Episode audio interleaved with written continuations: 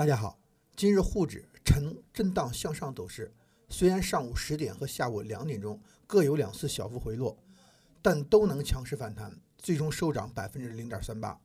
而深市强于沪市，涨幅达到百分之零点七八，创业板上涨呢百分之零点七二。虽然三大股指结束三四连阴，但是我们可以看到，均未达到昨日阴线实体的二分之一以上。走势暂时只能定义为是一波反弹，虽然六十线支撑仍在，行情未必会大幅下跌，但震荡难免，要谨防再次回落的出现。如涨势较弱，沪指三千二百四十点附近，应考虑适当的减仓。四月一日，也就是明天，我国第三批自贸区将正式统一挂牌。此批次自贸区共涉及到包括辽宁、浙江、河南、湖北、四川。陕西、重庆七个省市，随着第三批次自贸区的挂牌正式落地，我国对外开放的大门将越开越大，而自贸区也将因其有着重大的产业开放程度和外商投资便利程度，也必将成为最有吸引力的外资投资目的地。从全球情况来看，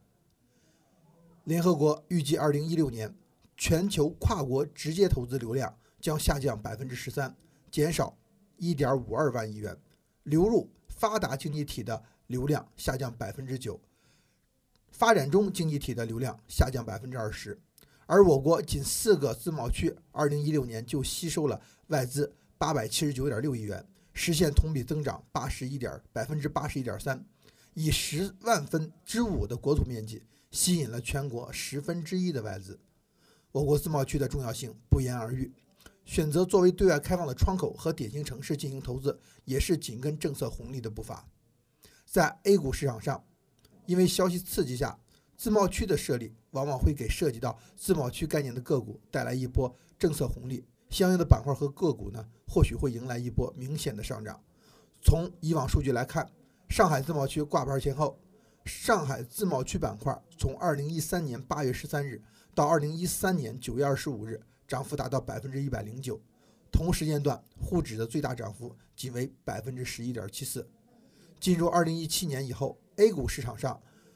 上涨最为强势的板块是一带一路。一带一路的题材从西部炒到了东部，从基建炒到了港口，而后续一带一路始终要着落到对外贸易上和对外的投资引资上，或者说最终受益者应该还是自贸区。大家可以翻看关于“一带一路”的政策纲领，自贸区始终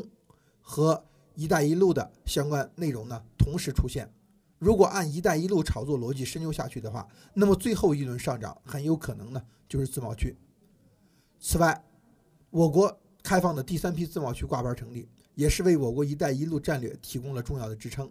从以往沿海地区到中部，再到西部，从以往的点到线，再到如今的面。自贸区战略有着全新的格局，而此次第三批自贸区也都有着各自不同的侧重点。辽宁自贸区肩负打造东北老工业基地发展新引擎的重任，重点发展航运、物流、装备制造业相关的个股呢，包含时代万恒贸易类的，大连港是港口类的，中广核技是综合类的。锦州港属于港口类，大连友谊呢属于一般零售，而浙江的自贸区主要呢重在落实中央关于探索建设舟山自由贸易港区的要求，重点发展大宗贸易、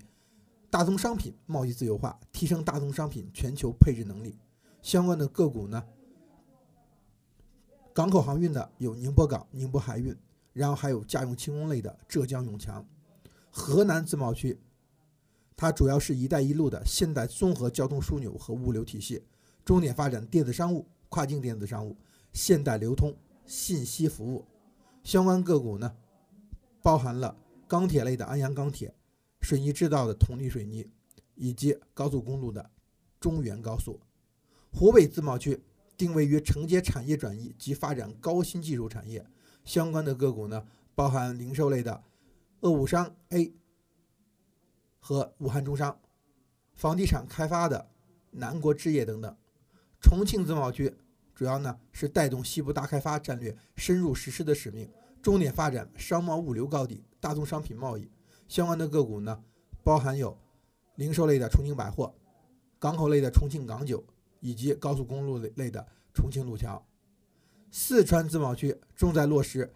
中央关于加大西部地区门户城市开放力度以及建设内陆开放战略支撑带的要求，重点发展电子信息、物流仓储、新兴先导性服务业。相关个股呢，包含零售类的贸易商业、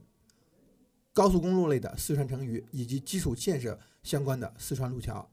陕西自贸区发挥“一带一路”建设对西部大开发的重大带动作用。重点发展国际贸易、现代物流、金融服务、旅游发展、电子商务。那么其中包含有房地产开发类的天地源、专营设备类的达纲路基、旅游类的曲江文旅，以及餐饮类的西安饮食环保类的在在资环等等等等。从区域而言，郑州是国内的重要交通枢纽，同时呢有通往欧洲的相关的火列车。重庆与欧洲在对接方面更为积极和成熟。那么湖北呢，是对于中部地区整体的一个发展带动作用，也是政策上对于中部区域发展的就是一个重要的环节。那么个人建议呢，关于自贸区方面，可以重点关注这三个省市的自贸区相关个股的一个走势情况。我们今天内容就这些，谢谢大家，下次节目再见。